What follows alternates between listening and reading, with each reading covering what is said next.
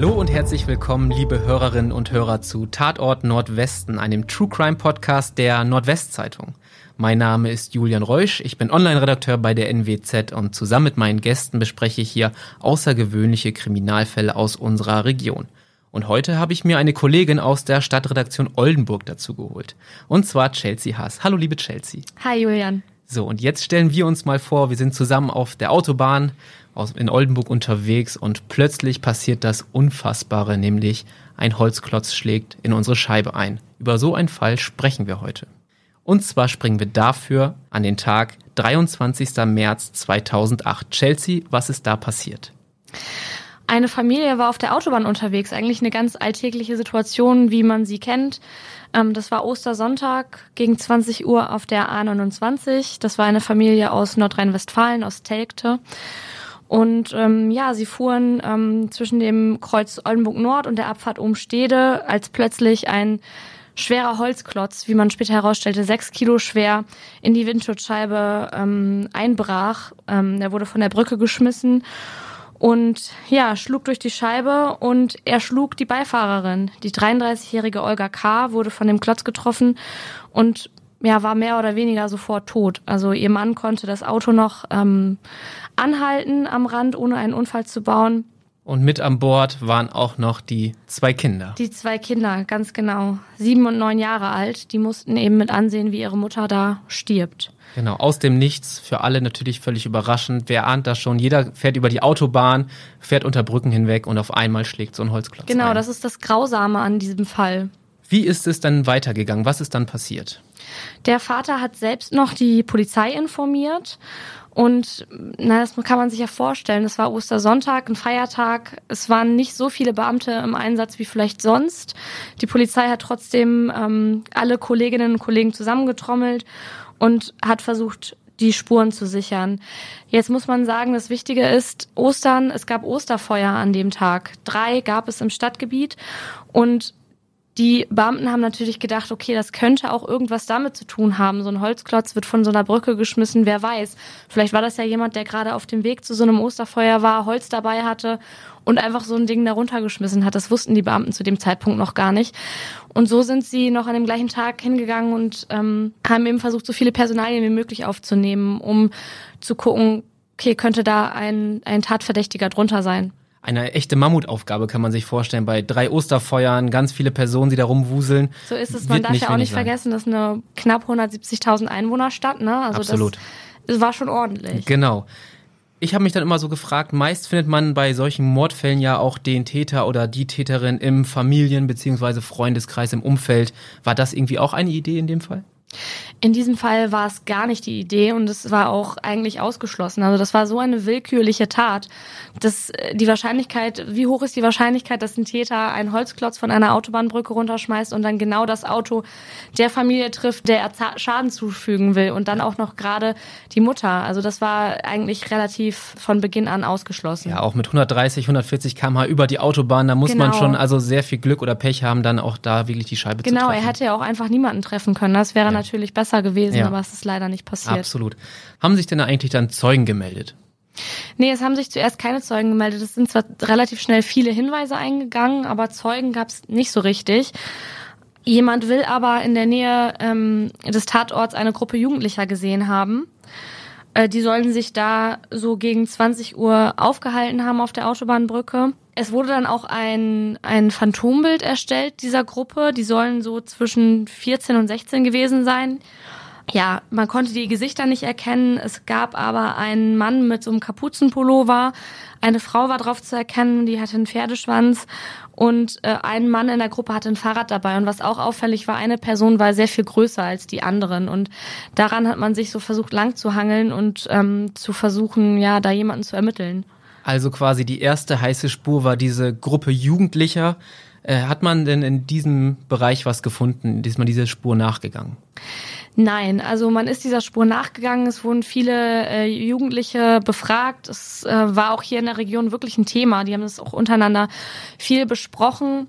Diese Gruppe Jugendliche konnte allerdings nie ausfindig gemacht werden. Also es hat sich auch im Nachhinein nie jemand bei der Polizei gemeldet. Bis heute nicht, muss Bis man sagen. heute nicht. Ja. Das ist wirklich irre. Also da hat man jetzt viel Zeit für investiert, aber einfach auch dann, es hat fast eine Woche gedauert und da muss man sagen, diese Spur wurde einfach kalt, man hat da keinen Erfolg gehabt. Genau, das muss man sich mal vorstellen, so einem Mordfall, dass man dann wirklich nach einer Woche noch überhaupt gar nicht weiter ist. Ne? Also die, die stocherten so ein bisschen im, im, im Dunkeln und Ja. ja, das war so ein bisschen die Herausforderung. Und dieser Fall war ja auch einfach sehr groß in der Öffentlichkeit. Vielleicht kannst du das mal erzählen, wie groß denn das Interesse auch war bei dem Fall. Ja, das kommt natürlich ersch- erschwerend hinzu. Es war ein enorm öffentlichkeitswirksamer Fall. Alle waren daran interessiert, nicht nur wir als Nordwestzeitung hier.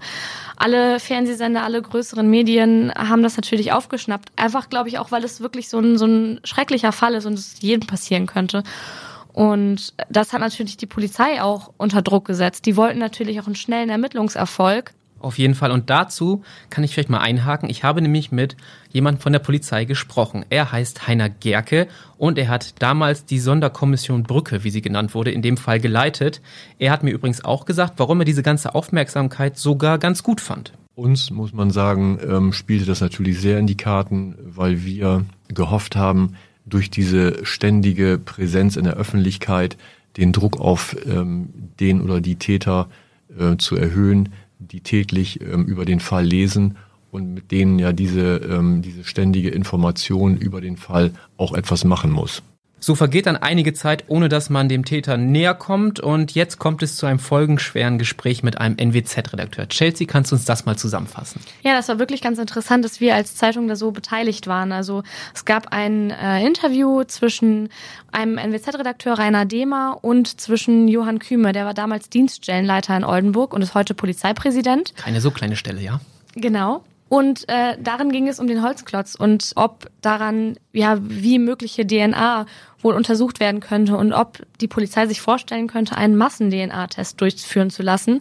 Jetzt muss man dazu sagen, zu dem Zeitpunkt wurde noch gar keine DNA gefunden. Man hat nichts. Man hat nichts. Und wenn man jetzt noch weitergeht, es wurde nie DNA in diesem Holzklotz gefunden. Das ist Das jetzt wirklich auch, ja. das Erstaunliche. Aber gut, Johann Kümer hat die Frage beantwortet und hat gesagt, die Polizei schließt einen Massen-DNA-Test nicht aus. Ähm, das heißt, man könnte das vielleicht machen. Das ist eine Taktik. Und ähm, So ist eine Schlagzeile entstanden. Genau, so ist eine Schlagzeile entstanden in der NWZ. Äh, nämlich, Moment, Die Polizei erwägt einen Massen-DNA-Test. genau, so lautete die Schlagzeile. Genau. Und man muss jetzt so auch sagen, also die Polizei kann das ja auch gar nicht selber entscheiden. Als kannst du, magst du das mal zusammenfassen, wie sowas denn überhaupt ablaufen würde, wenn man es denn machen möchte? Genau, sowas muss über die Staatsanwaltschaft laufen. Und im Endeffekt muss dann eine richterliche Ins- Instanz entscheiden, ob so ein Massengentest überhaupt gemacht werden darf. Im Endeffekt würde man sagen, hier wäre das niemals zum Einsatz gekommen, weil ja gar keine DNA gefunden wurde. Es war nichts da. Genau, trotzdem hat das natürlich für, enorm, ähm, für enorme Aufschlag. Aufregung Hm. gesorgt. Äh, alle haben darüber berichtet, Zeitungen, Radiostationen, im, im Fernsehen. Der Fall war ja auch bei Aktenzeichen XY im Fernsehen zu sehen. Ganz deutschlandweit war der einfach. Ganz Deutschland existent. wusste quasi darüber Bescheid, okay, die Polizei überlegt, machen wir einen Massengentest oder nicht. Hat diese Schlagzeile denn dann Wirkung hinterlassen? Was ist danach passiert? Ja, es hat eine ganz große Wirkung äh, hinterlassen. Es hat sich jetzt nämlich ein Zeuge bei der Polizei gemeldet, der damals 30-jährige Nikolai H. Zwei Tage später schlägt er bei der Polizei auf und erzählt, warum denn seine DNA an dem Holzklotz sein könnte. Aha, aber eigentlich haben wir ja gar keine DNA am Holzklotz. Wir erinnern Genau. uns, wurde nie gefunden, aber er erzählt schon mal eine Geschichte. Was hat er denn gesagt? Ja, er hat gesagt, dass er, also man muss dazu wissen, Nikolai H. ist schwer drogenabhängig, auch schon seit äh, vielen Jahren. Und er erzählt, dass er mit dem Fahrrad auf der Brücke unterwegs war. Er wollte zu seinem Dealer neues Heroin kaufen. Ich glaube, das kann man sagen, dass er heroinabhängig war. Und da hat er den Holzklotz auf dem Radweg gesehen und ja, wollte ihn dann zur Seite legen, damit er niemand anderen im Weg liegt. Vorbildlicher Bürger quasi. Könnte man meinen, ja. Genau. Das ist natürlich eine abenteuerliche Geschichte. Er hat dann, glaube ich, noch eine Uhrzeit genannt, dass er so gegen 17 Uhr da auf der Genau. Brücke unterwegs war. Mal, Er wir hat erinnern gesagt, uns. es war gegen 17, 17, 18 Uhr. der, der Unfall war 20 Uhr, also auch noch ein bisschen dazwischen. Genau. Jetzt muss man dazu sagen, die Polizei hat ihm das erstmal geglaubt. Die Polizei hat das also erstmal geglaubt, sagst du. Äh, wie meinst du das? Warum haben die das denn geglaubt? Im ersten Moment klang seine Geschichte glaubwürdig. Sie sind auch mit ihm dann nochmal zum Tatort gefahren und haben sich das zeigen lassen. Er hat es dann nochmal erklärt. ja, sie hatten erstmal keinen Grund daran zu zweifeln. Er hat auch am Tatort hat er dann nochmal ein Exklusivinterview gegeben, ähm, einem Fernsehsender, ich meine RTL muss es ja, gewesen genau. sein, ähm, wo er auch geschildert hat, wie er das gemacht hat, also warum er den Holzklotz beiseite gelegt hat, wie es zu der Situation kam. Die Reporterin hat ihm das, glaube ich, auch nicht so richtig abgekauft, aber er hat sich einfach so ein bisschen so ein bisschen verstrickt. Mhm relativ schnell kam dann raus, dass die seine Geschichte nicht so ganz stimmen kann. Also man muss sagen, dieser, dieser Zeitraum, in der die Polizei ihm geglaubt hat, der war sehr klein. Warum hatte er denn überhaupt so Angst, dass seine DNA an dem Holzklotz gefunden werden könnte? Also Nikolai H. war schon Polizei bekannt. Das ist, glaube ich, ein ganz wichtiger Fakt hier. Er kam mit 16 aus Kasachstan nach Deutschland und landete dann in Warnbeck in Rastede, das ist im Ammerland, wo er mit seiner Familie gelebt hat und dann kam eben seine Drogenabhängigkeit dazu. Er hatte Kontakt zu harten Drogen und hat dadurch dann auch Einbrüche begangen, so ein bisschen Beschaffungskriminalität. Und für einen Raub hat er auch eine Freiheitsstrafe bekommen. Dadurch war seine DNA in der Datenbank. Dadurch war sie in der Datenbank und er hatte, glaube ich, dann auch Angst, dass er danach irgendeine Geschichte erzählen muss, richtig? Ja, und er hatte eben auch Angst, dass wenn man da seine DNA auf dem Holzklotz findet, dass die sich fragen, hm, warum hat er das denn sich, warum hat er sich nicht bei der Polizei gemeldet und erzählt, wie es war? Und da hatte er natürlich die Befürchtung, dass er dann als Täter dass halt ungläubig wird, genau, unglaubwürdig ist, genau, was richtig. er dann erzählt. Das ist ja eigentlich ganz, ganz interessant, ne? weil wenn, wenn er sich nicht von selbst gemeldet hätte, wer weiß, ob sie ihn jemals, ob sie ihn jemals gekriegt hätten. So, die Soko hat dann also Zweifel gehabt. Wie ging die Ermittlungsarbeit dann weiter? Die Polizei hat damals auch schon Handydaten ausgelesen und die hat eben, also diese Auswertung hat eben ergeben, dass Nikolai H. zu dem Tatzeitpunkt eben am Tatort war. Und zwar nicht, wie er gesagt hat, so zwischen 17, 18 Uhr, sondern eher so gegen 20 Uhr. Das konnte man im Nachhinein ganz gut rekonstruieren. Und es gab auch ein Gespräch mit dem Drogendealer. Die waren sehr ehrlich offenbar. Ja, genau, ich weiß nicht, aber ich glaube, für ihn steckte da nichts drin. Ja. Äh, er hatte da keinen Vorteil durch, aber der hat eben auch gesagt, nee, der war so gegen 20 Uhr bei mir und nicht zwischen 17 und 18 Uhr. So, und dann äh, kommen auf einmal so die ersten Ideen und Indizien auf, dass es tatsächlich vielleicht nicht nur ein Zeuge sein kann. Genau. Was äh, macht die Polizei denn dann im nächsten Schritt? Die Polizei wollte ihn natürlich auch nochmal als Beschuldigten vernehmen. Das hat sich dann allerdings nicht ganz so einfach dargestellt, weil Nikolai H. einfach nicht zu Hause anzutreffen war. Also er war dann entweder unterwegs oder er hatte zu starke Entzugserscheinungen.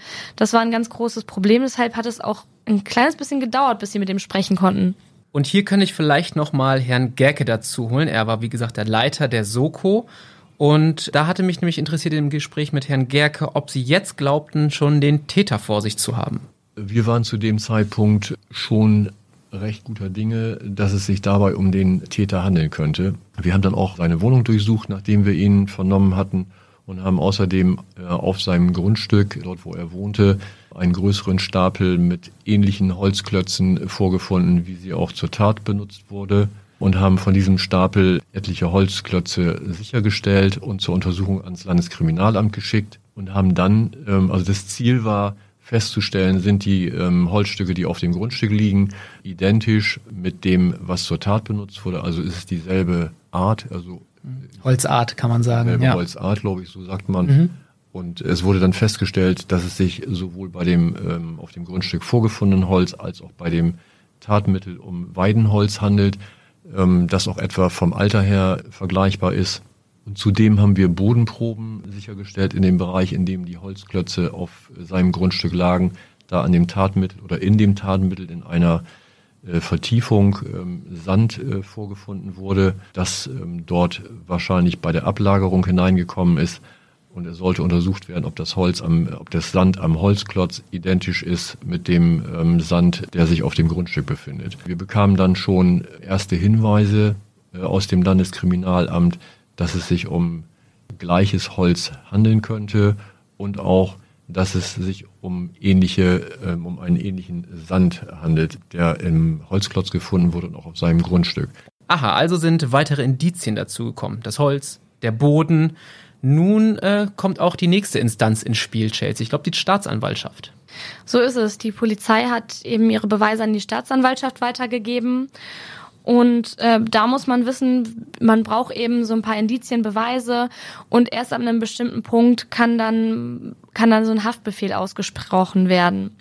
Das war jetzt so in diesem Fall, es reichte aus und das hat zwei Monate gedauert. Also zwei Monate nach der Tat wurde der mutmaßliche Täter erst festgenommen. So, dann saß Nikolai H. in Untersuchungshaft. Ja, und da ist ganz interessant zu wissen, er wurde nicht nach Oldenburg gebracht, was ja naheliegend gewesen wäre, sondern nach Westerstede, was übrigens auch zum Ammerland gehört.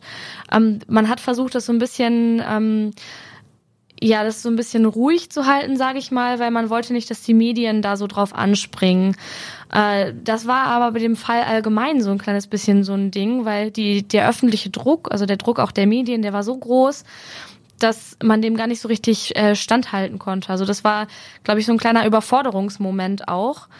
Ein Fall, der einfach nicht so die Regel ist, auch hier in Oldenburg, sondern einfach größer ist als Vergleich, also als andere Fälle, die man sonst vielleicht so bearbeitet. Ich habe nämlich auch noch was gefunden. Der Generalstaatsanwalt Horst Rudolf Finger, der hat nämlich auch die Pressearbeit der Polizei kritisiert und hat gesagt, die sei total überzogen und schädlich für den Ermittlungserfolg. Und ich glaube, deswegen war dann auch so, dass die Staatsanwaltschaft hat das dann übernommen. Das wurde dann so ein bisschen nicht runtergespielt, aber nicht mehr alles so an die Öffentlichkeit getragen. Man ist ne? vorsichtiger geworden. Genau, einfach. man ist vorsichtiger geworden und ich meine, vorher hat die Öffentlichkeit ja ähm, sehr gut mitgeholfen. Also da war es ja genau der richtige Schritt, Ja, an die Öffentlichkeit ja. zu gehen.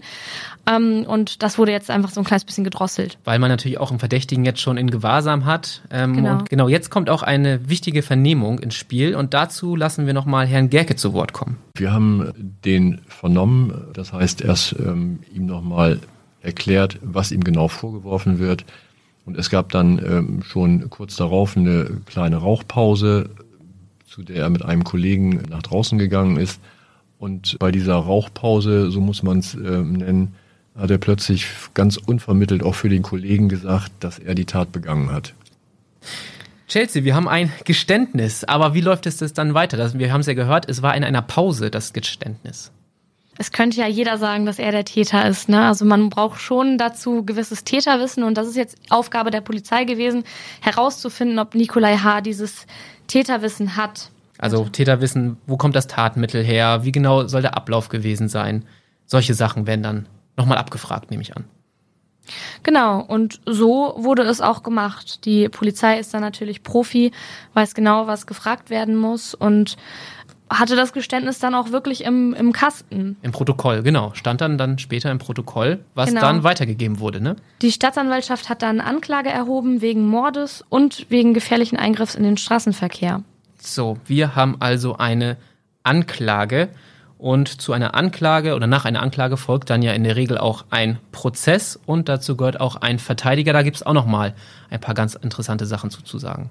Der Prozess hat übrigens am 4. November vor dem Landgericht Oldenburg begonnen. Genau. Nikolai H. hat einen Pflichtverteidiger bekommen und ja, dann passierte es, das Geständnis wurde zurückgenommen. Er hat sein Geständnis widerrufen. Mit welcher Begründung denn überhaupt? Er hat gesagt, dass er dazu gedrängt wurde, ähm, dass es eigentlich gar nicht so war. Und ähm, ich glaube, er hat auch gesagt, dass er auch unter Entzugserscheinungen gelitten hat. Und ja, Auf einmal hat man vielleicht doch kein Geständnis mehr oder zumindest eins, das auf der Kippe steht. Und man muss auch sagen, dieser Pflichtverteidiger war auch jetzt nicht so lang an seiner Seite. ihre Wege haben sich relativ schnell getrennt. Er hat dann zwei andere Verteidiger bekommen. Und Aus Bremen, glaube ich, waren sie. Mhm. Genau, zwei Verteidiger aus Bremen. Und die wollten ihn dann so ein kleines bisschen anders äh, vertreten. Und dann zog sich der Prozess. Wir hatten ja dann auf einmal nur noch eigentlich einen Indizienprozess, wenn man mal das Geständnis außen vor lässt, wo ja unklar war, ob das Genau, jetzt es vor- gab keine handfesten Beweise, nur sogenannte Indizien. Wir erinnern uns, es gab ja auch keine DNA. Ja, genau. Das macht das Ganze ein bisschen schwieriger. Der Prozess hat sich dann so hingezogen, das ging fast ein halbes Jahr. Aber es Und- gab wichtige Zeugen dann ja, genau. Das äh, ist jetzt noch so ein Ding. Es gab einen wichtigen Zeugen, denn äh, Nikolai H. sa saß ja in Untersuchungshaft und in der JVA Oldenburg hat, ein, hat er mit einem Mithäftling gesprochen und ihm dann alles erzählt, wie es war und sozusagen nochmal ein Geständnis abgelegt. Also hinter Gittern alles zugegeben. So ist es. Äh, dieser Mithäftling hat es dann weitergegeben. Auch hier, für ihn gab es da nichts. Es war kein Deal oder sowas. Ja. Das sagt, glaube ich, auch noch mal, hat, glaube ich, auch noch mal eine größere Aussagekraft, wenn dann für diesen Mithäftling nichts dahinter steckt. Die Glaubwürdigkeit also er hat ist einfach halt aus freien größer. Stücken Mhm. erzählt, genau. Genau. Das war natürlich für den Prozess eine glückliche Fügung. Ja, muss man natürlich sagen. Und das, sein ursprüngliches Geständnis wurde dann auch zugelassen. Also man hat gesagt, okay, das ist glaubwürdig. Ähm, das, Zurückziehen sei eher Taktik werden. gewesen danach. Genau, hm. richtig, mhm. so ist es. So, und dann sind wir jetzt am 20. Mai 2009, also fast ein Jahr nach der Tat. Es wird ein Urteil gesprochen, Chelsea. Wie fällt das aus? Lebenslängliche Freiheitsstrafe wegen Mordes. Und das Mordmerkmal wurde als Heimtücke festgelegt. Das, ja, kann man ganz einfach erklären. Das haben wir ja auch schon gerade die ganze Zeit erklärt. Das Opfer war total wehrlos, hat damit nicht gerechnet. Es war auch ein ganz ganz willkürlicher Mord und von daher gab es dieses Mordmerkmal. Und er ist, glaube ich, auch nochmal in Revision gegangen, aber das hat dann auch nicht Vor dem Bundesgerichtshof, genau, das hat da überhaupt nicht standgehalten. Also das Urteil äh, wurde rechtskräftig ja. und seitdem sitzt Nikolai H. auch in der JVA. Es steht aber immer noch im Raum die Frage, warum hat Nikolai H. das gemacht? Hat er das mal irgendwann erklärt? Ja, das ist eine ganz wichtige Frage, gerade auch für die Familie, die natürlich einen geliebten Menschen verloren hat und sich fragt, warum. Warum ist das passiert? Was hat das für einen Hintergrund? Und da kann man eigentlich eine ganz unbefriedigende Antwort nur geben. Nikolai H. hat irgendwann gesagt, es sei aus Frust passiert. Er hat keine, keine, keine guten sozialen Kontakte, keine Freundin, ähm, war schwer drogenabhängig und war, glaube ich, mit dem Leben einfach so unzufrieden. unzufrieden. Ich meine, jeder normale Mensch würde sich fragen, warum wirft man dann einen sechs Kilo schweren Holzklotz von einer Autobahnbrücke? Das würde natürlich niemand machen. Ja. Ich glaube, da spielen ganz viele Faktoren noch eine Sache, aber das war eben so seine, seine Begründung. Frust. So hat er es halt einfach gesagt. Für genau. uns halt un unverständlich. Das kann natürlich kein anderer Mensch sonst verstehen. Ja, darum musste ein Mensch sein Leben verlieren. So, ganz genau. Und eine Sache müssen wir immer noch besprechen, Chelsea, denn lebenslänglich, hattest du gerade gesagt, war das Urteil. Das heißt in Deutschland ja in der Regel 15 Jahre. Was genau bedeutet das? Also die U-Haft, die wird auch mit angerechnet. Und wenn man das sich so zusammenrechnet, dann, dann kommt man dabei Mai 2023 raus, könnte er wieder freikommen. Im Mai 2023. Ob das tatsächlich passiert oder ob er als zu gefährlich eingestuft wird, das muss dann die zuständige Strafvollzugskammer entscheiden. Das ist auch noch nicht passiert, da wurde auch noch nicht drüber gesprochen. Also da bleibt es nochmal abzuwarten, was passiert. Ich kann es mir nicht vorstellen, dass er freikommt, aber wir werden sehen. Wir werden sehen. Auf jeden Fall besteht in Deutschland die Chance, auch wenn man lebenslänglich verurteilt wird, dass man trotzdem nochmal freikommt. Und das sind diese 15 Jahre, die er eventuell nächstes Jahr abgesessen hat. Genau. Chelsea, wir kommen so langsam zum Ende und ich würde dir nochmal äh, die Frage stellen wollen, wenn du den ganzen Fall Revue passieren lässt, was geht dir da generell durch den Kopf? Ich finde es einfach total krass. Es ist nun schon lange her und ich finde es auch erstaunlich, wie viel ähm, Medienaufgebot das so hervorgerufen hat, aber eigentlich kann ich es auch total verstehen, weil man kann sich das gar nicht so richtig, es geht nicht in den Kopf rein, wie so etwas passieren kann. Und dann kommt natürlich immer der gleich der Gedanke, das hätte auch ich sein können. Ja. Und das ist, glaube ich, wirklich das, was hängen bleibt an dieser Sache. Und ich weiß, dass viele Leute, die diesen Fall damals ja so medial beobachtet haben, dass dass viele danach so dachten, so Gott, jetzt muss ich hier auf der Autobahn fahren und ich fahre durch so eine Autobahnbrücke durch. Man kennt das ja, ne? Der Blick ja. schweift so nach oben, genau. man denkt so, und immer wenn, wenn eine Person über die Brücke geht, dann kriegt man irgendwie schon so ein mulmiges Gefühl. Ja. Guck nochmal doppelt hin, sicherheitshalber. Genau, richtig. Und in solch, so einem Fall merkt man dann, okay, so ganz unbegründet ist diese Angst nicht, ne? Ja. Gut, die Wahrscheinlichkeit, dass es passiert, ist trotzdem noch sehr gering, aber die Angst bleibt, genau. Und das ist so ein bisschen das, was ich da so mitnehme. Chelsea, vielen Dank, dass du uns die Geschichte heute erzählt hast. Dankeschön. Gerne. Denn das war auch die Geschichte, wie ein Holzklotzmörder, der die ganze Region beschäftigt hat, gefasst wurde und sich selber mit verraten hat. Vielen Dank auch an alle Zuhörerinnen und Zuhörer. Nächste Woche besprechen wir hier schon wieder den nächsten Fall. Und äh, wer das nicht verpassen will, der kann gerne unseren Podcast Tatort Nordwesten beim Podcast-Anbieter eurer Wahl abonnieren. Wenn ihr da auf die Glocke klickt, dann bekommt ihr auch immer einen Hinweis, sobald die neue Episode veröffentlicht wurde. Und wer schon im Vorfeld wissen möchte, um welchen Fall es geht, kann uns auch gerne mit der Nordwestzeitung auf Facebook oder Instagram folgen, denn da geben wir vorher vielleicht schon den einen oder anderen Tipp, um welchen Fall es sich handeln wird. Vielen Dank und bis nächste Woche. Mein Name ist Julian Reusch.